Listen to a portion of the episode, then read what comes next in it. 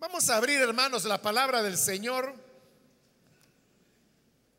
en el libro de Apocalipsis, capítulo número 4. Los días martes hemos iniciado el estudio del último libro de la Biblia, que es el Apocalipsis. La ocasión anterior finalizamos el capítulo número 3. Consecuentemente, ahora corresponde el capítulo 4, que es donde leeremos en esta oportunidad.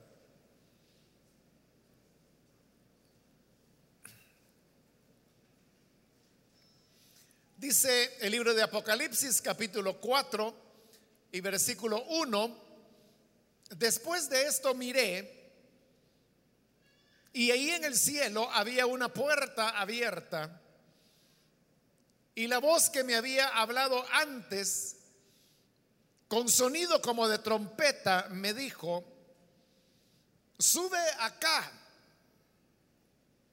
voy a mostrarte lo que tiene que suceder después de esto. Al instante vino sobre mí el Espíritu y vi un trono en el cielo y a alguien sentado en el trono. El que estaba sentado tenía un aspecto semejante a una piedra de jaspe y de cornalina. Alrededor del trono había un arco iris que se asemejaba a una esmeralda. Rodeaban al trono otros 24 tronos, en los que estaban sentados 24 ancianos, vestidos de blanco, y con una corona de oro en la cabeza. Del trono salían relámpagos, estruendos y truenos. Delante del trono ardían siete antorchas de fuego, que son los siete espíritus de Dios. Y había algo parecido a un mar de vidrio como de cristal transparente. Hasta ahí vamos a dejar la lectura. Pueden tomar sus asientos, por favor, hermanos.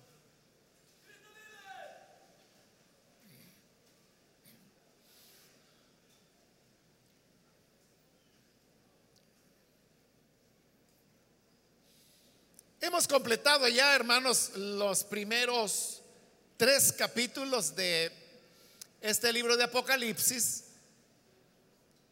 donde vimos el mensaje a las siete iglesias que el Señor envió, que eran copias precisamente de este libro de Apocalipsis. Estos primeros tres capítulos eh, formaron lo que podríamos llamar la primera visión del Apocalipsis. Pero ahora estamos iniciando un nuevo capítulo, que es el 4, que junto con el 5 van a mostrarnos lo que sería la segunda visión del Apocalipsis. En la primera visión, lo que tuvimos fue una presentación de Jesús resucitado y cómo este es activo en medio de su pueblo, en medio de sus iglesias. Ahora, en los dos capítulos que estamos iniciando, 4 y 5, lo que vamos a encontrar es a Dios como Señor de la creación, quien es alabado precisamente por todo lo que Él ha creado. Luego más adelante vamos a ver otras visiones que en su momento iremos comentando. En este capítulo 4, el primer versículo nos dice, después de esto miré y allí en el cielo había una puerta abierta.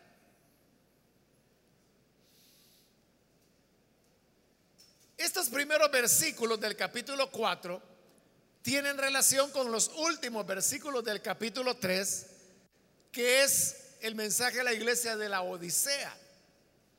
Hay varios elementos de relación. Uno de esos elementos es la puerta, que en el caso de la Odisea, el Señor decía, he aquí yo estoy a la puerta y llamo. Si alguno abre, entraré con él y cenaré con él.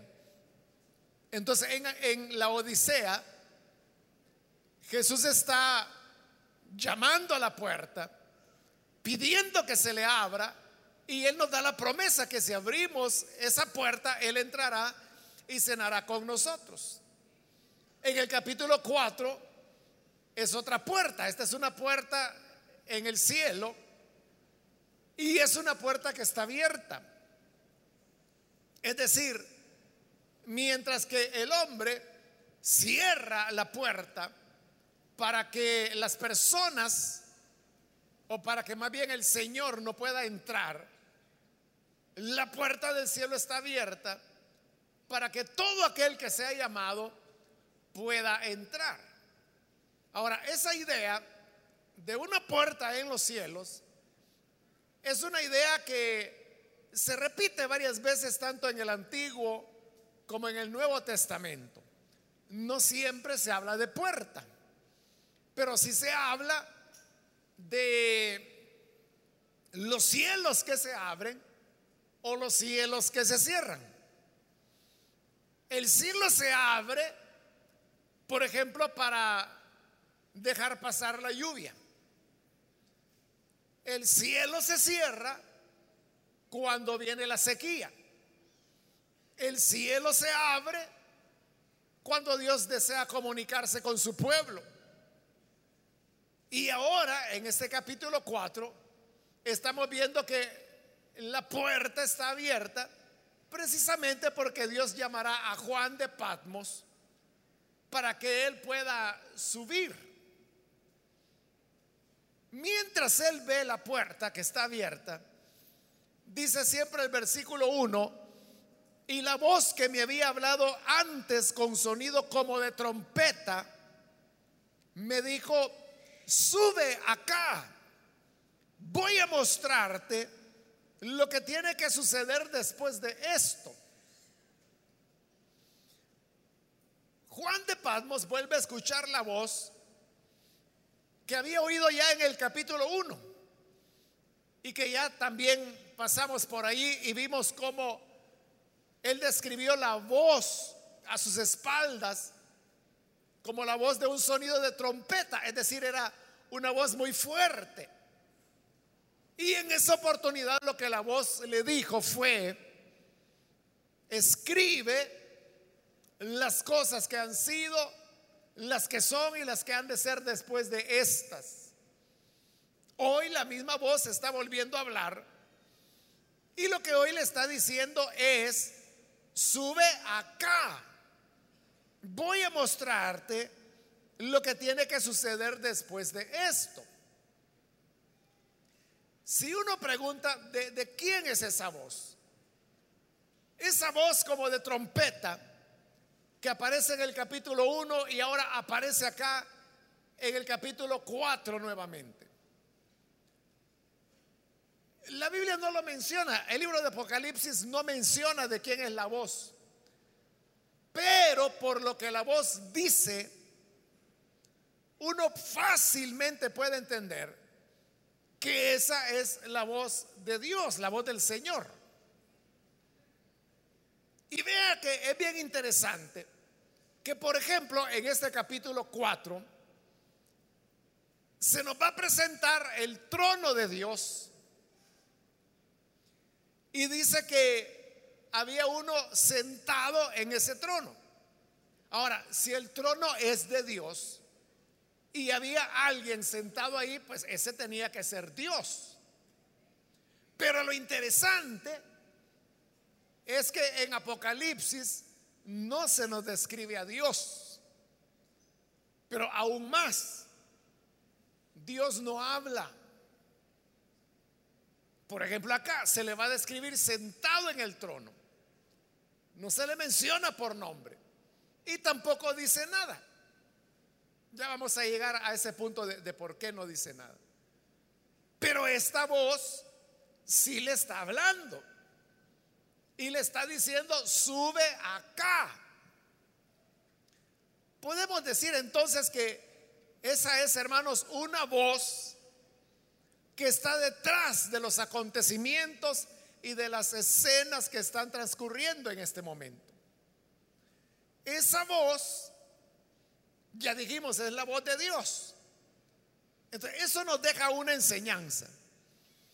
Y es que detrás de toda esta visión del Apocalipsis había una intención y un deseo de Dios de mostrar a Juan de Patmos las cosas que, como en el capítulo 1 se dijo, las que han sido, las que son y las que han de ser después de estas.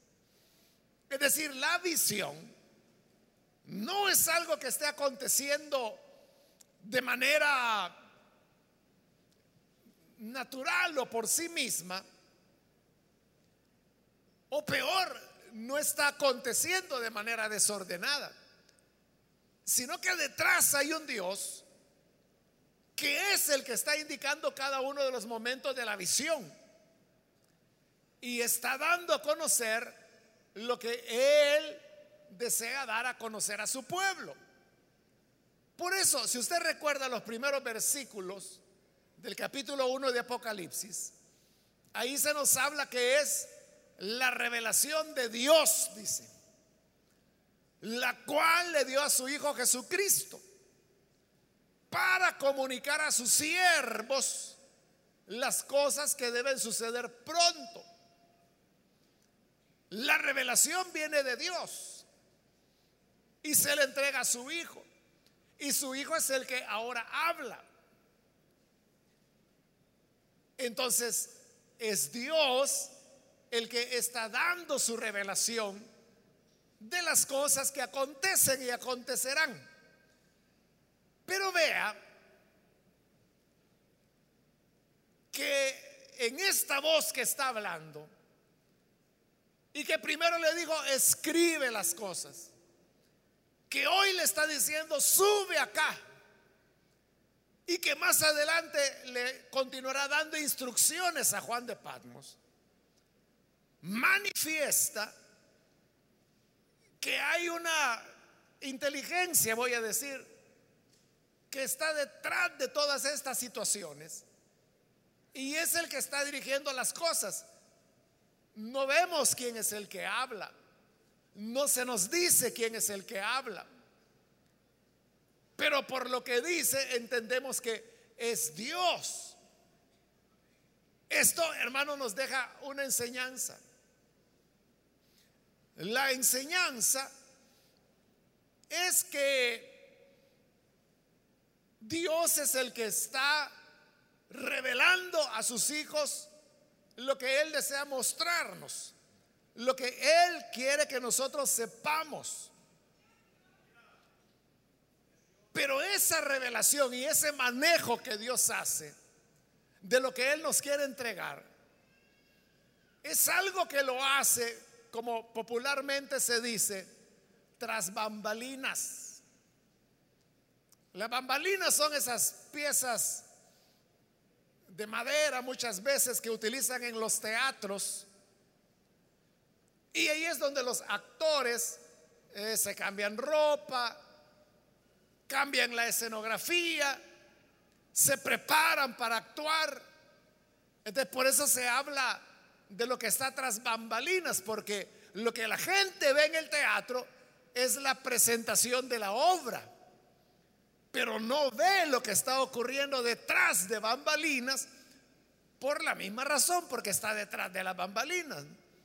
Pero detrás de las bambalinas es donde se lleva la producción, el control de todo lo que se va a presentar. Cada quien ya sabe qué tiene que decir, en qué momento, cuándo entra, cuándo sale, qué vestidura llevará.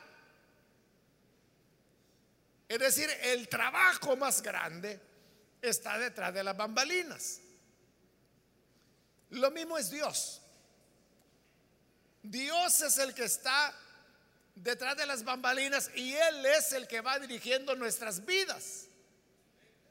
En el caso de Juan de Patmos, lo que esa voz le decía, e-, él la oía literalmente. Él oyó cuando le dijo, escribe al ángel de la iglesia en Éfeso, por ejemplo. Hoy está oyendo que le dice, sube acá. Pero esa voz que está dirigiendo las cosas es la voz de Dios. Por eso le decía, la voz se escucha, pero no vemos quién es el que está hablando. Igual es en nuestras vidas, hermanos. Cuando uno se pone a reflexionar un poquito, no mucho, sino que un poquito, en cómo Dios le ha traído a lo largo de su vida, usted descubrirá que hay cosas que la gente podría atribuir a la casualidad. Y hay personas que dicen, mire, mire qué casualidad lo que ocurrió. Pero para el que tiene fe, sabe que eso no fue una simple casualidad, sino que en eso ve la mano de Dios.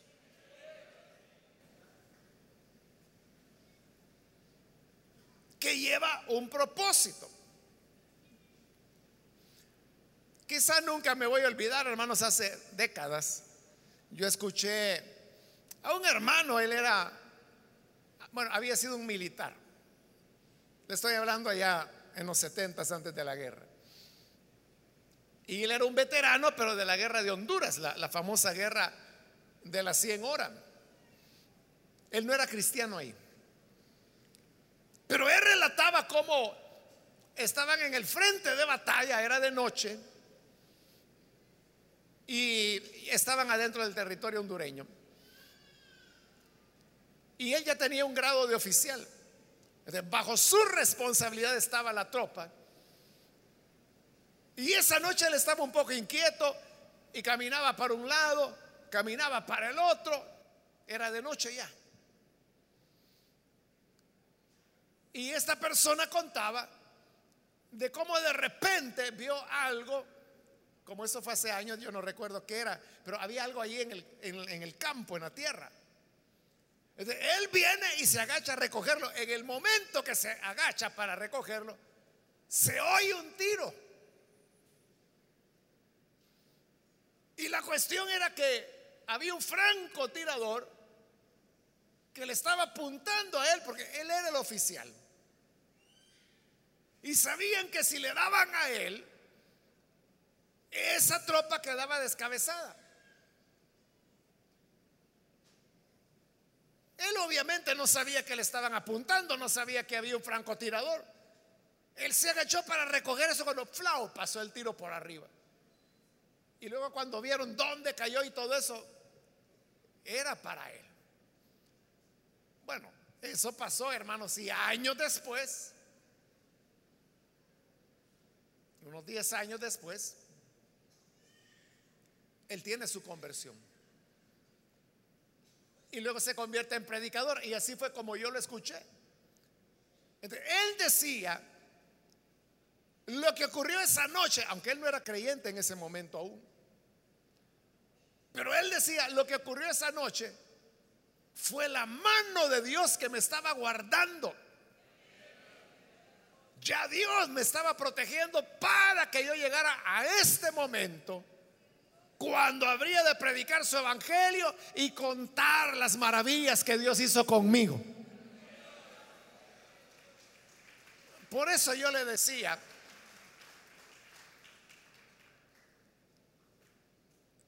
con un ratito que uno piense, uno se da cuenta cómo en la vida, en nuestra vida, se han ido dando ciertas condiciones que se han ido presentando y en la medida que se van presentando, uno descubre que son como las piezas de un rompecabezas.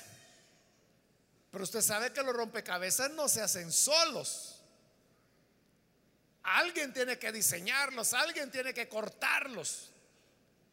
Entonces, si la vida se arma como un rompecabezas, entonces significa que hay un diseño de esa vida. Y es lo que le digo. Uno no tiene que pensarlo mucho para descubrir ese diseño. Que como le decía, hay alguien tras bambalinas o tras los telones, que es la persona que está controlando y manejando todo, ese es aquel que el capítulo 1 dice, estuve muerto, pero he aquí que vivo por los siglos de los siglos. Entonces, la voz que se escucha, esa voz que le está hablando a Juan de Patmos y le está dando instrucciones, es la voz del Hijo de Dios. No se le ve, solo se le oye. No se nos dice de quién es la voz, pero se oye. De Dios siempre está detrás de los acontecimientos buenos y malos que llegan a nuestra vida, pero que Dios los va manejando. Y como Pablo escribió en su carta a los romanos, todo lo que acontece en nuestra vida, dice él, todas las cosas ayudan a bien a los que le aman. Entonces, la vida no es, hermanos, un río impetuoso que uno no puede controlar y quién sabe de dónde viene y para dónde va. No. La vida tiene un sentido.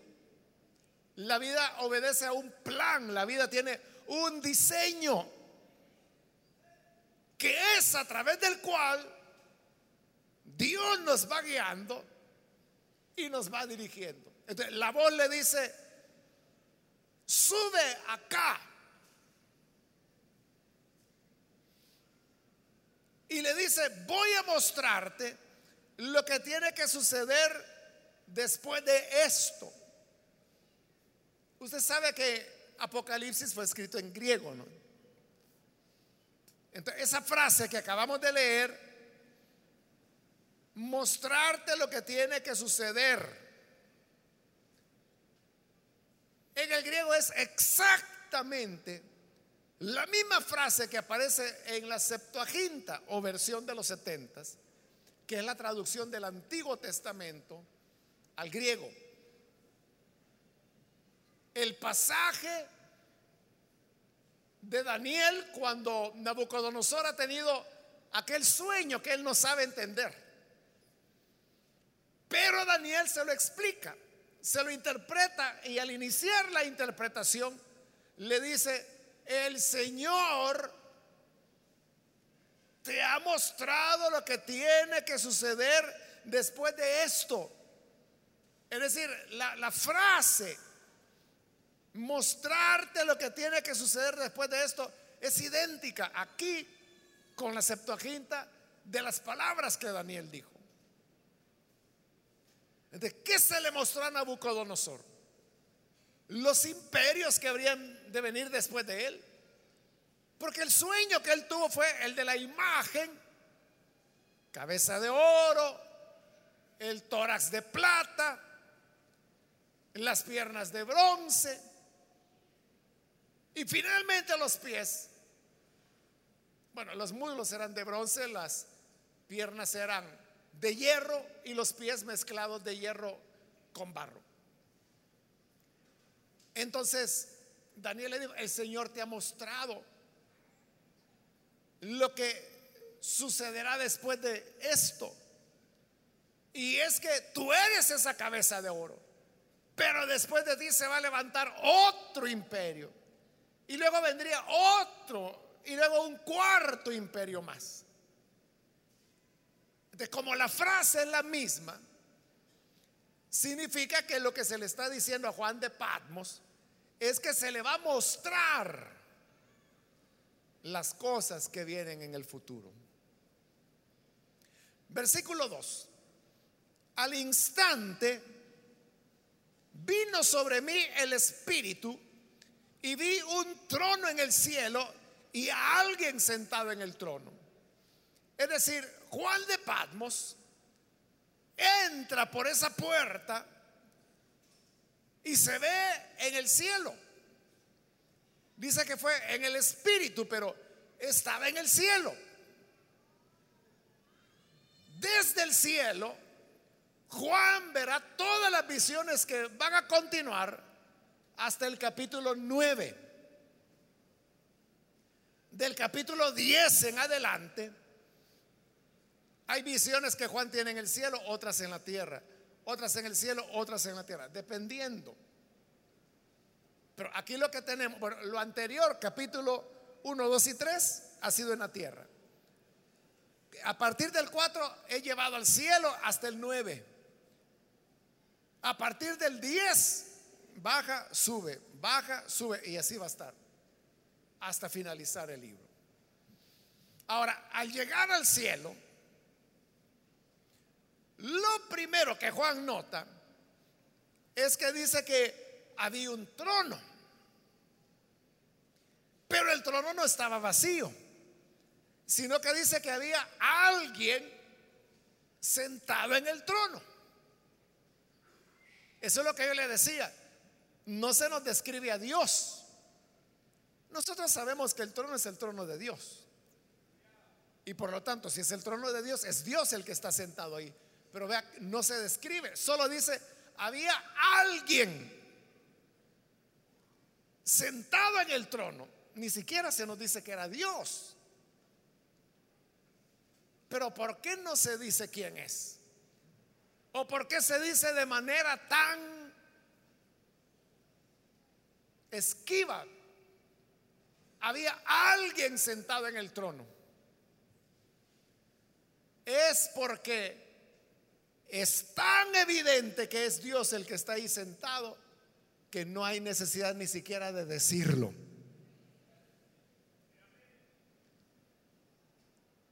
Entonces hay un trono y hay uno que está sentado en el trono. Ese es Dios. Ahora, esto le está dando a Juan de Patmos una enseñanza tremenda. Porque recuerde que en la tierra la iglesia está sufriendo persecución. Juan, precisamente por eso se le llama de Patmos, porque vimos en el capítulo 1 que él estaba preso en Patmos por causa de la obra del Evangelio. La iglesia estaba siendo perseguida. Y luego hemos visto las siete iglesias, que de las siete solo hay dos que no reciben reproches de parte de Dios. Las otras cinco sí. Y cada vez los reproches son más duros, hasta llegar a la Odisea, donde Dios le dice que la va a vomitar, porque no es ni fría ni caliente. Entonces, ¿cómo es la cosa aquí en la tierra? Aquí en la tierra hay persecución, hay cárcel, hay injusticia. Aquí en la tierra hay iglesias buenas, un par de ellas, y hay muchas malas. Hay pecado dentro de la iglesia. Se permitía a los que seguían la, doctrina de los nicolaitas. Habían falsos apóstoles. Habían quienes decían que eran judíos, pero que el Señor ha dicho en realidad son sinagoga de Satanás. Es decir, la tierra en la cual vivimos es caótica. No hay un orden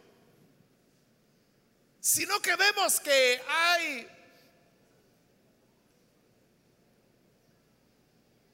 caos, dolor, sufrimiento, muerte, guerras, hipocresía, falsedad, mentira, engaño, picardía.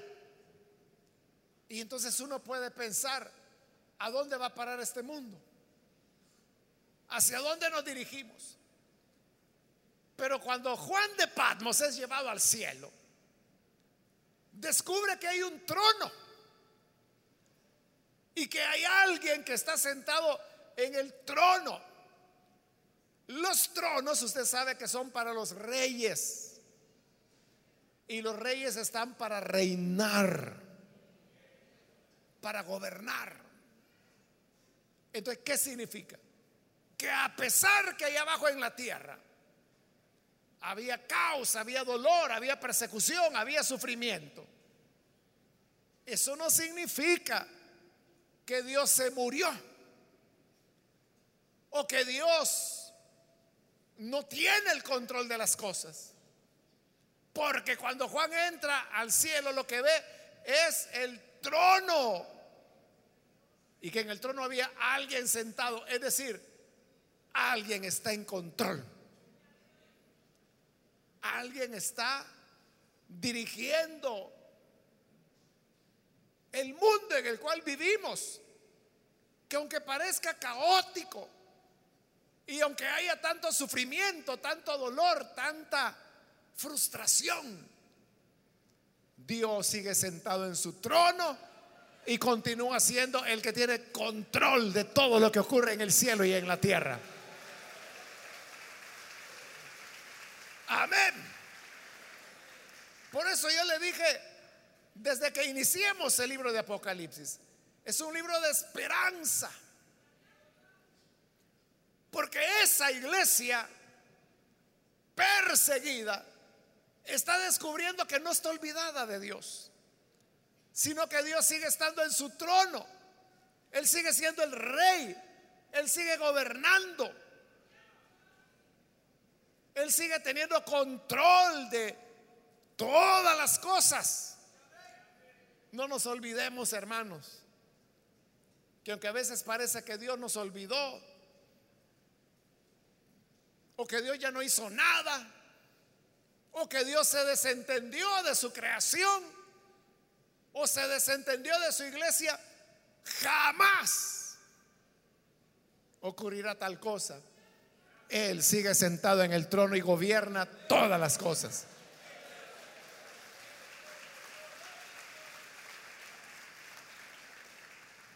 Si usted me dice, si Dios lo gobierna todo, entonces, ¿por qué yo no entiendo qué está pasando?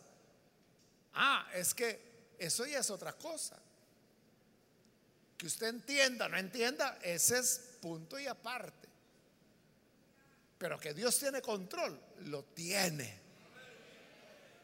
Si usted no sabe a qué le apunta a Él, qué es lo que Él está persiguiendo, si usted no lo sabe, usted no lo sabe. Pero Dios sí lo sabe. Y Él sigue sentado en su trono. Versículo 3 dice, el que estaba sentado tenía un aspecto semejante a una piedra de jaspe y de cornalina. El problema, hermanos, en la Biblia con las piedras preciosas tanto del Antiguo como del Nuevo Testamento, es que es muy difícil traducirlas. Por eso es que usted puede encontrar que una traducción dice una cosa, otra dice otra, porque no hay una seguridad que esta palabra se refiere a tal piedra. No, no, no había esa claridad.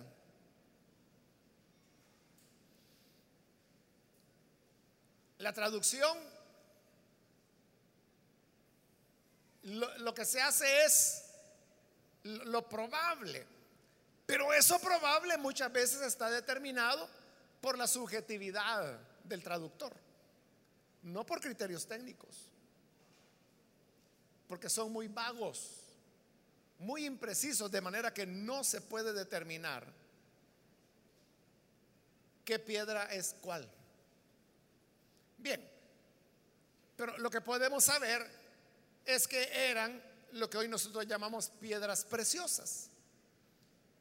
Y que usted sabe que la piedra preciosa tiene la característica que refleja o refracta la luz. Cuando la refleja, la piedra se ve brillante. Cuando la refracta, la luz que recibe se descompone en los colores del arco iris. Esa es la refracción de la luz. Pero las dos cosas son hermosas, independientemente de cuál haya sido la piedra o su color. Lo que quiere decir el pasaje es que la impresión que daba el que estaba sentado en el trono es preciosa. Él se ve precioso, ese es el punto. Siempre el versículo 3 dice, alrededor del trono había un arco iris que se semejaba a una esmeralda. Entonces, el arco iris, usted sabe que aparece en el libro de Génesis, después del diluvio, porque Dios estableció que el arco, el arco iris, digo, esa será la señal de mi pacto con el hombre. ¿Y cuál es la señal? ¿O cuál es el pacto más bien? El pacto era que él no volvería a enviar un diluvio de agua sobre la tierra. Y vea que Dios lo ha cumplido. Hasta el día de hoy no ha vuelto a haber otro diluvio.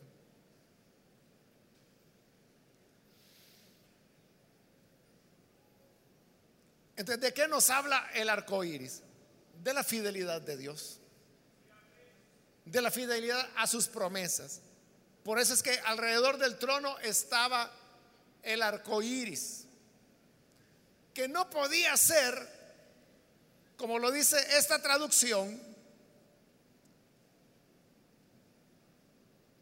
semejante a una esmeralda, porque la esmeralda tiene un solo color. Y usted sabe que el arco iris es la refracción de la luz, son los colores en que se descompone la luz cuando pasan por un prisma. Por eso es que la traducción de esmeralda no era la más adecuada, sino que se refiere seguramente a otra piedra transparente que refractaba la luz. Pero bien, lo importante no es eso, lo importante es que Dios es fiel a sus promesas. El que está sentado en el trono es soberano, pero Él no está gobernando sobre la base del capricho o del antojo, sino que Él gobierna soberanamente, pero en base a las promesas que Él nos ha dado. Y por eso estaba el arco iris como símbolo de esa fidelidad. Versículo 4. Rodeaban al trono otros 24 tronos en los que estaban sentados 24 ancianos vestidos de blanco y con una corona de oro en la cabeza. Es decir, estaba el trono de Dios. Era inevitable ver el trono de Dios. Inevitable ver el que estaba sentado allí. Inevitable ver el arco iris alrededor. Pero ahora vemos que más afuera de ese círculo hay otros 24 tronos. Y que en cada trono hay un anciano sentado. ¿Qué significan esos 24 tronos? Se han dado, hermanos, muchas explicaciones, muchas.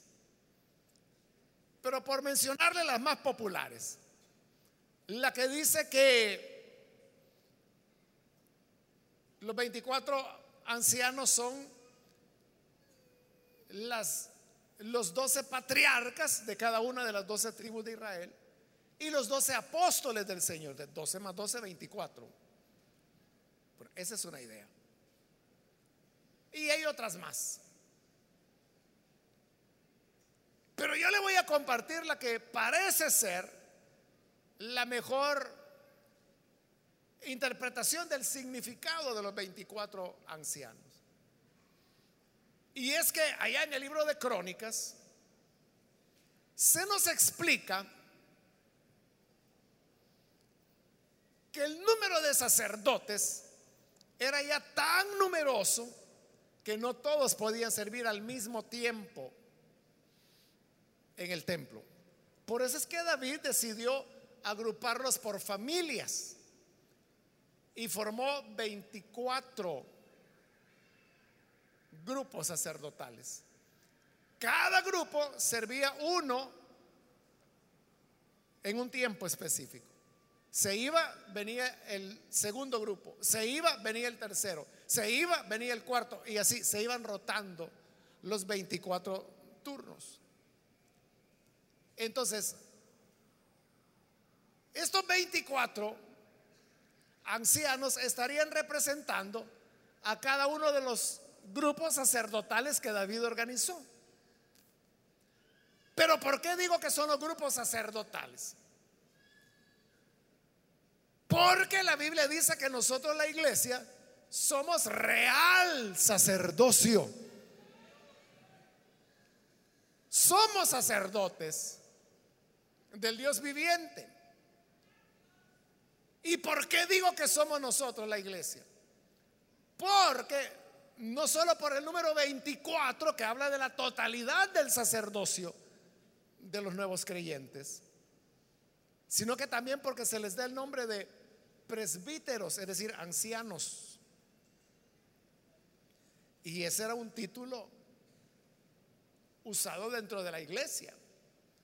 Los ancianos, hasta hoy, hermanos, son los que están al frente de la iglesia, gobernando la iglesia.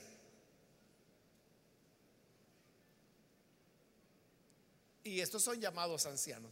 Lo otro es que dice que había corona de oro en su cabeza.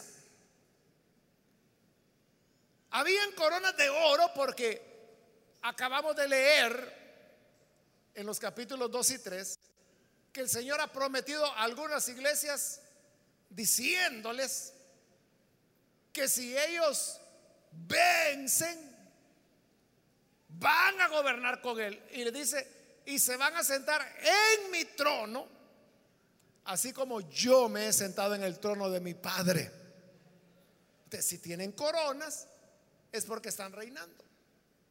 Eso nos lleva a pensar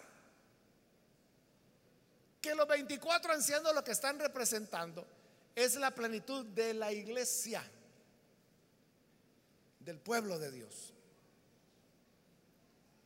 Versículo 5. Del trono salían relámpagos, estruendos y truenos. Esos relámpagos, estruendos y truenos es lo mismo que apareció en el monte Sinaí cuando Dios descendió para entregarle a Moisés y al pueblo la ley. Entonces, los truenos, los rayos, lo que expresan es la presencia de Dios. Y como ese es el trono de Dios, y el que está sentado ahí es Dios. Entonces, por eso es que hay relámpagos, estruendos y truenos. Y los vamos a seguir viendo a lo largo del Apocalipsis. Pero recuerde, esos relámpagos y truenos siempre nos están hablando que Dios está presente. Y siempre el versículo 5 dice, delante del trono, en la segunda parte, ardían siete antorchas de fuego, que son los siete espíritus de Dios. No hay que confundir estas siete antorchas con los siete, las siete lámparas que se mencionaron ya en el capítulo 1 y que en una mala traducción se les traduce como candelabros. En una época que no había candela, eran lámparas. Pero entonces, ahí la traducción es la que está mala. La traducción correcta debería ser lámparas.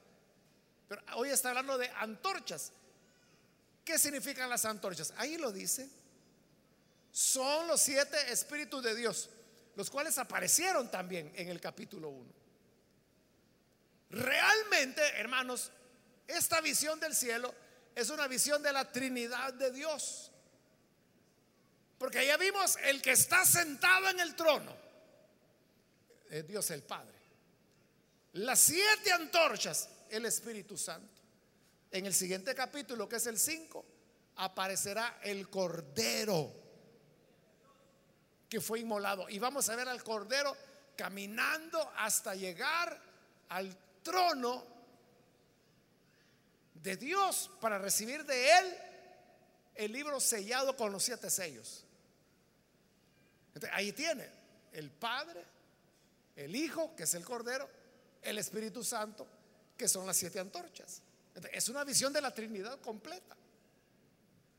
Dios es una realidad. Y Él mora en los cielos y está sentado en su trono. Y terminamos con el versículo 6, donde dice, y había algo parecido a un mar de vidrio como de cristal transparente. Hay que ser cuidadosos con el lenguaje que utiliza la escritura. Porque muchos dicen, habrá un mar de cristal. Pero la Biblia no dice mar de cristal. Lo que dice es, había algo parecido a un mar de vidrio. O sea, no está diciendo que era un mar. No está diciendo que era un mar de vidrio. Lo que está diciendo es que había algo. Y al decir había algo parecido, significa que la experiencia de ver eso que parecía mar es algo que escapa al conocimiento y a la experiencia humana. Como Pablo, allá en 2 de Corintios 12, cuando él habla que fue a la presencia del Señor. Dice que él vio cosas que no podían ser expresadas con palabras. ¿Cómo se expresa?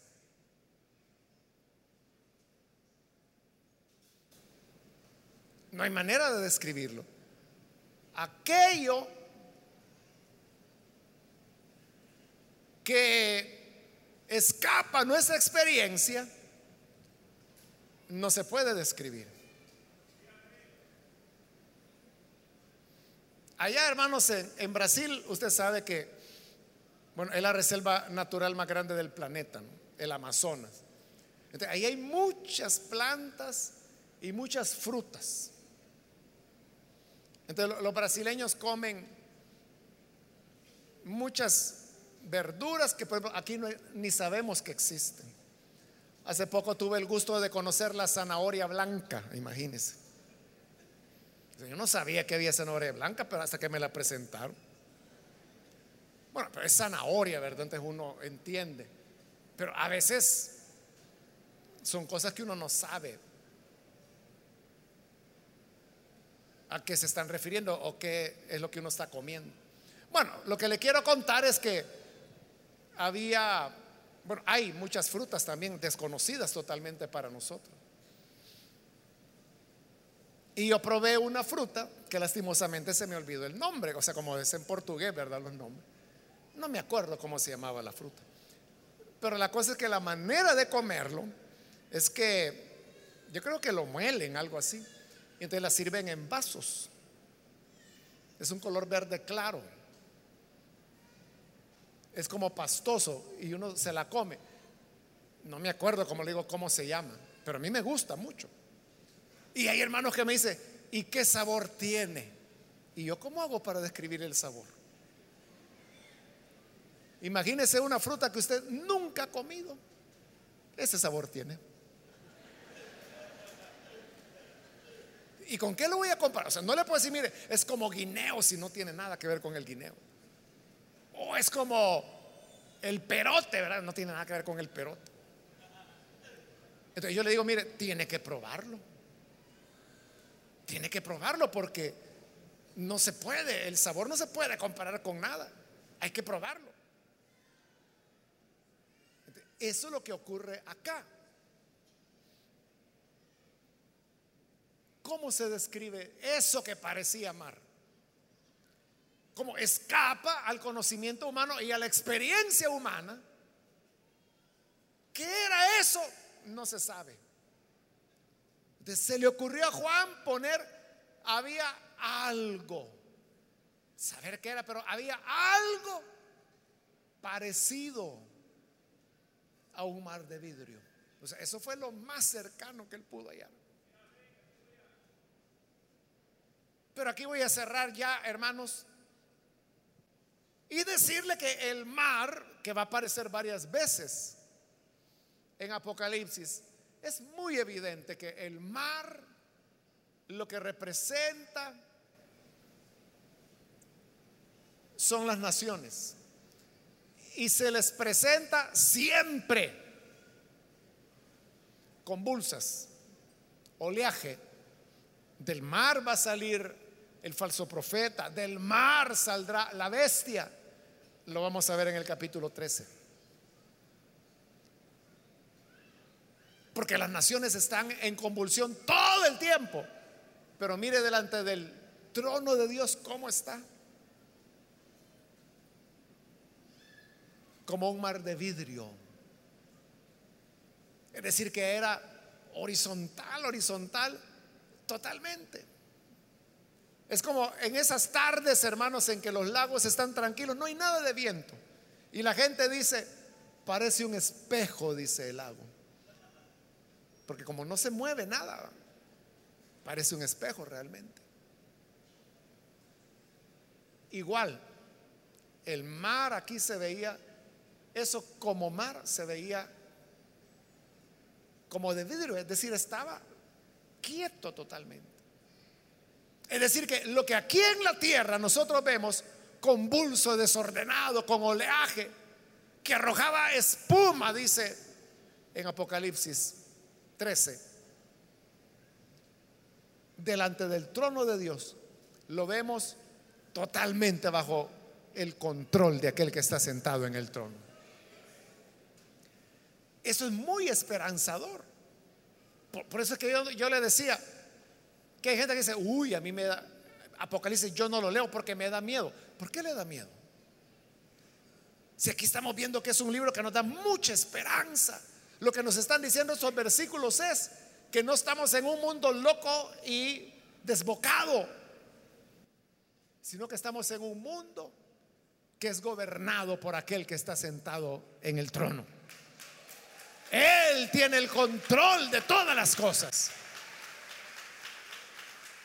Y lo que a nosotros nos parece naciones convulsas y agitadas, delante de él es como que si fuera vidrio.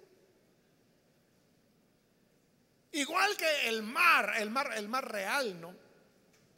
Que ahí está en su oleaje, día y noche, día y noche.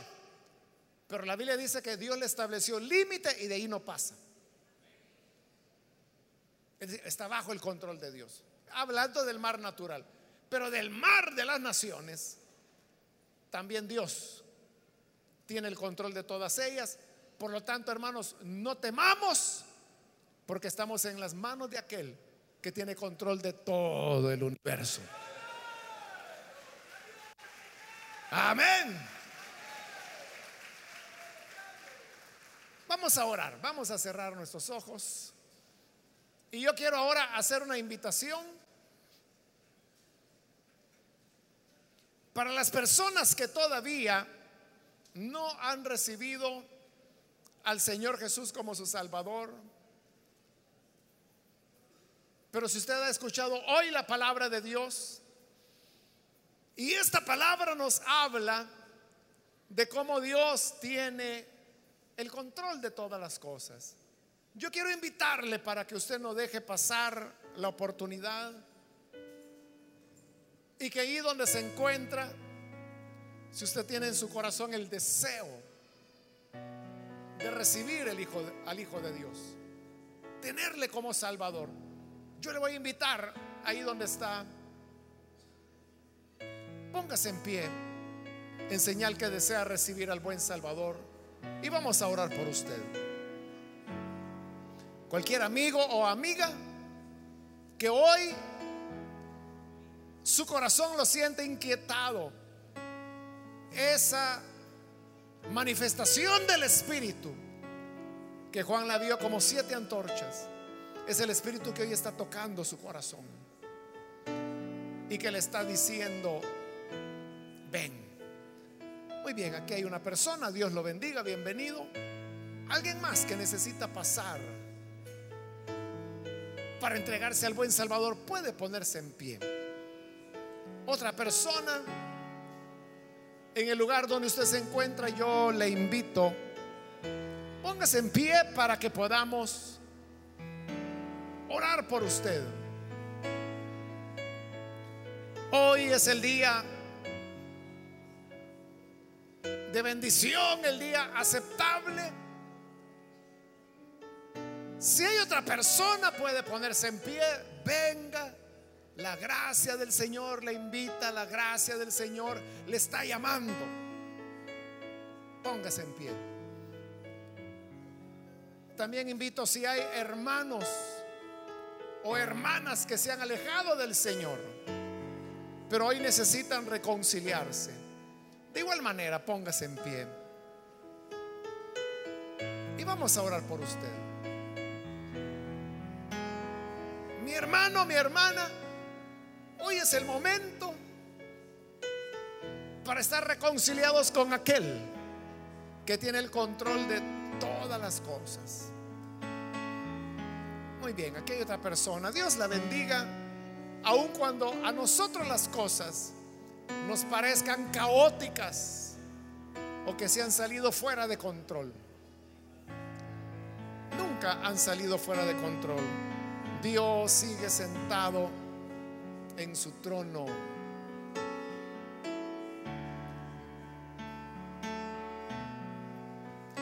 Otra persona que necesita reconciliarse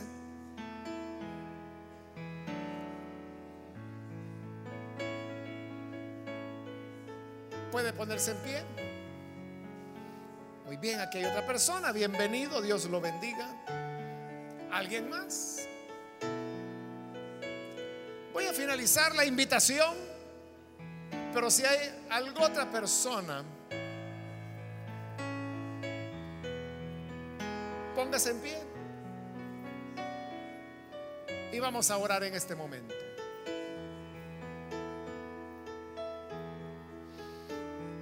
usted que nos ve por televisión, también le invito para que se una con las personas que están aquí al frente.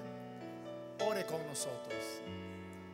Señor, te damos las gracias porque reconocemos que tú eres el Señor, el que gobierna, el que está sentado en el trono, que jamás ha de apartarse de allí.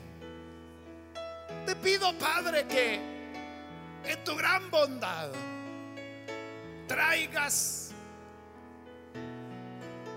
bendición, salvación, perdón de pecados, tanto de las personas que están aquí presentes como aquellos que a través de radio, a través de televisión, a través de todos aquellos medios que tú permites que esta palabra esté llegando.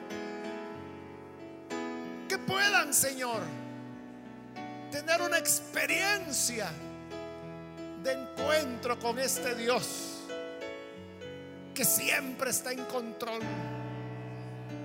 que está sentado en su trono,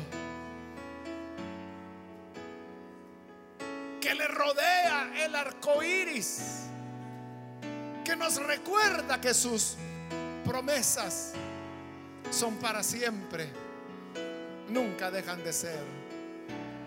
Gracias Señor te damos por tu gran amor y misericordia. Amén.